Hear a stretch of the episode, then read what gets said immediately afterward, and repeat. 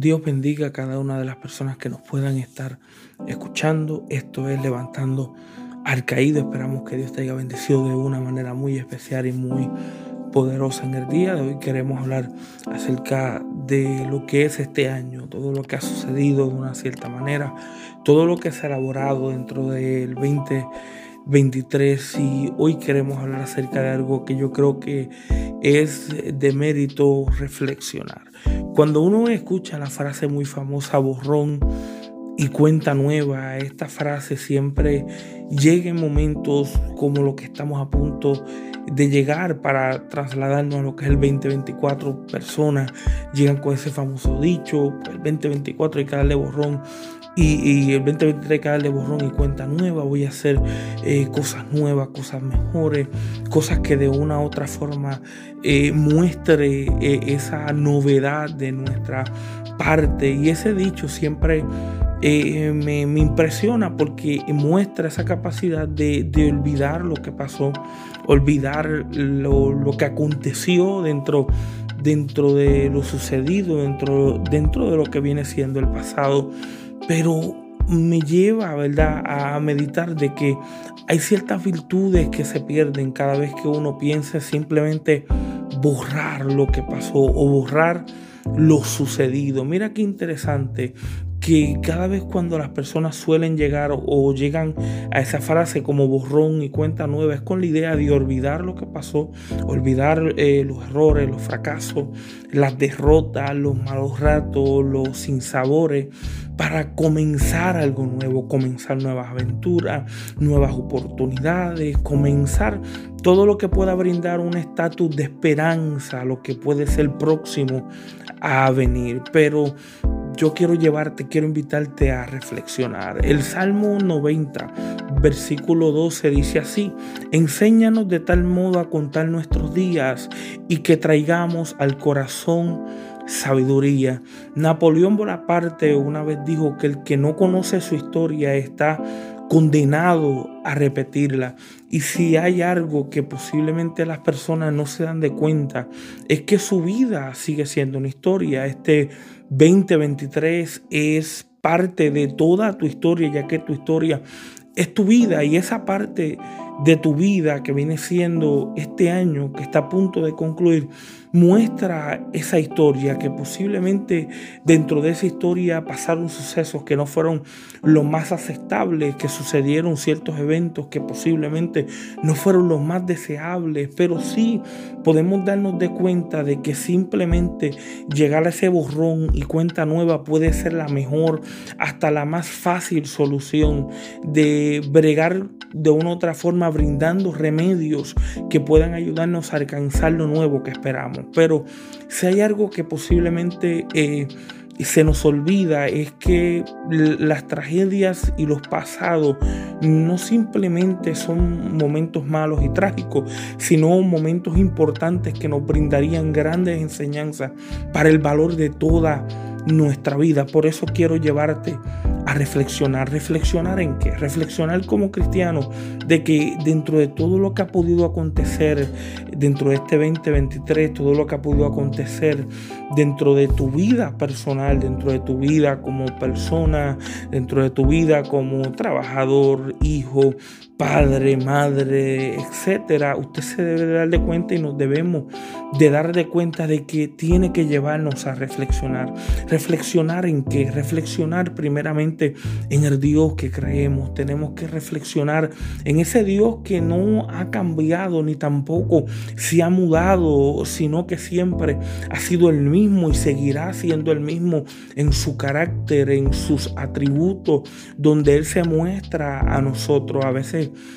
como cristianos posiblemente nos encontramos en la posición de pues simplemente borrar lo que pasó y, no entendemos que hay una hermosa virtud detrás de lo que pasó y detrás de nuestras, por así decirlo, ruinas o momentos eh, no deseados o, o derrotas o eventos que posiblemente no sean los mejores que nos hacen ver a nosotros. Pero yo creo que sí detrás de cada momento malo, momento complicado, momento, momento difícil, hay, hay una virtud, hay una enseñanza y hay algo hermoso por qué reflexionar y poder uno mirar el 2024 de una manera más eh, eh, preparada, más eh, despierta, más sobria, más vigilante ante lo que se avecina dentro de ese año. Por eso quiero compartir contigo cuatro puntos que yo creo que serían vitales para esta reflexión. Primero, piensa porque cuando reflexionamos sobre lo que ha sucedido en este mundo y lo que sigue sucediendo en nuestra vida, nos tiene que llevar a pensar. Yo sé que de costumbre solemos basarnos a las eh, grandes profecías que nos dicen cada fin de año de que este es tu tiempo, este es tu año, este año será próspero, este año que viene todo te saldrá bien. Pero yo quiero invitarte primero a pensar, a pensar en que, a pensar en el Dios que tú has creído dentro de este año y dentro de toda tu vida, a pensar eh, en qué sucedió, qué pasó dentro de todo lo que se llevó a cabo, qué fue lo que pudo llevarte, por así decirlo, a cometer malos errores, qué te llevó de una otra manera a desviarte del concepto de tu Dios. Piensa qué posiblemente puedes mejorar o qué posiblemente puedes hacer mucho mejor que lo que pudiste haber hecho en ese año. Por eso es que es importante mirar y comprender de que dentro de todas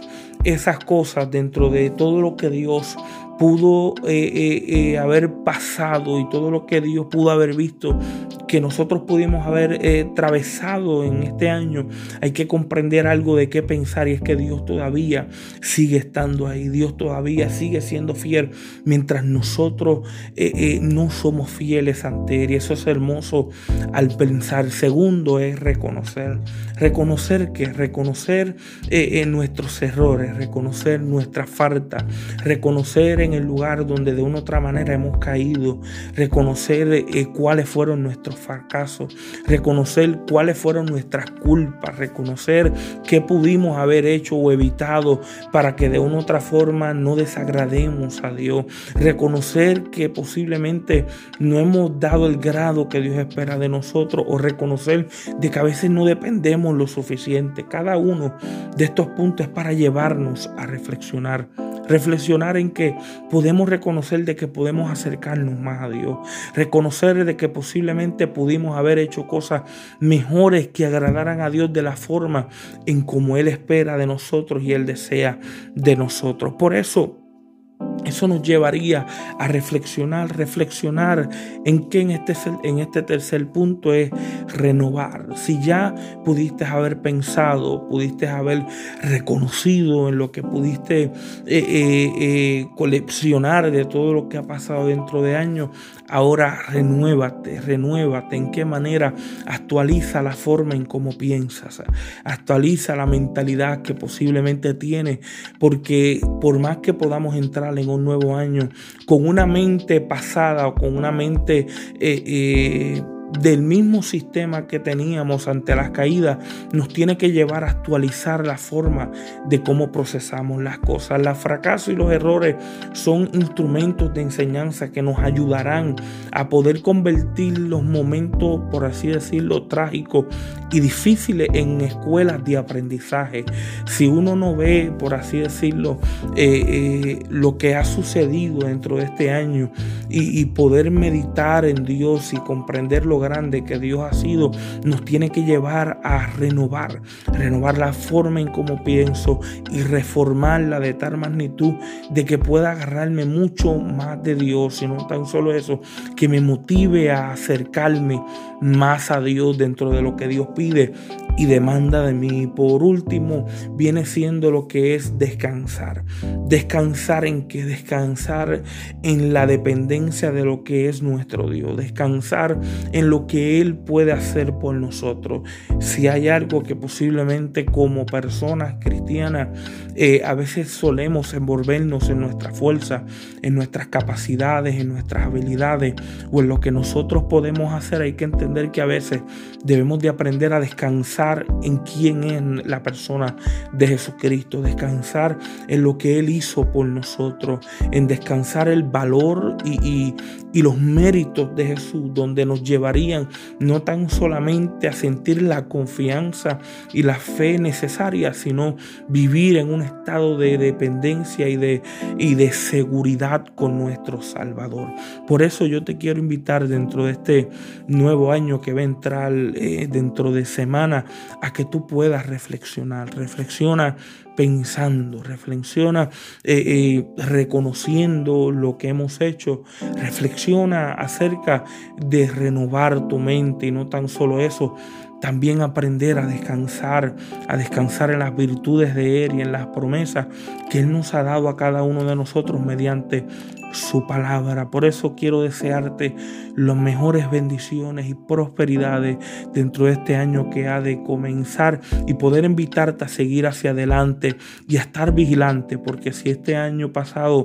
pudo haber sido algo complicado, el que viene viene siendo algo un poquito más difícil con diferentes dificultades, diferentes desafíos, pero al mismo tiempo otro momento donde como iglesia, como cristianos podemos representar a Cristo y podemos hacerlo de la mejor manera posible. Por eso es que te invito dentro de cualquier palabra profética que te puedan dar, dentro de que todo te saldrá bien, de que puedes seguir siendo y elevar tu propio ego, nada más quiero llevarte a reflexionar, a reflexionar qué es, cuáles son nuestras prioridades en Cristo, cuál es nuestra imagen en Cristo, qué es lo que Cristo eh, eh, y la palabra del Señor nos enseña a de lo que nosotros debemos de ser dentro de cada momento, cada paso de la vida y poder llevar a nosotros a decir, puedo mejorar, puedo ser mejor, puedo agradar a Dios de la mejor manera posible. Por eso te deseo lo mejor, que Dios te bendiga y te guarde y hacia adelante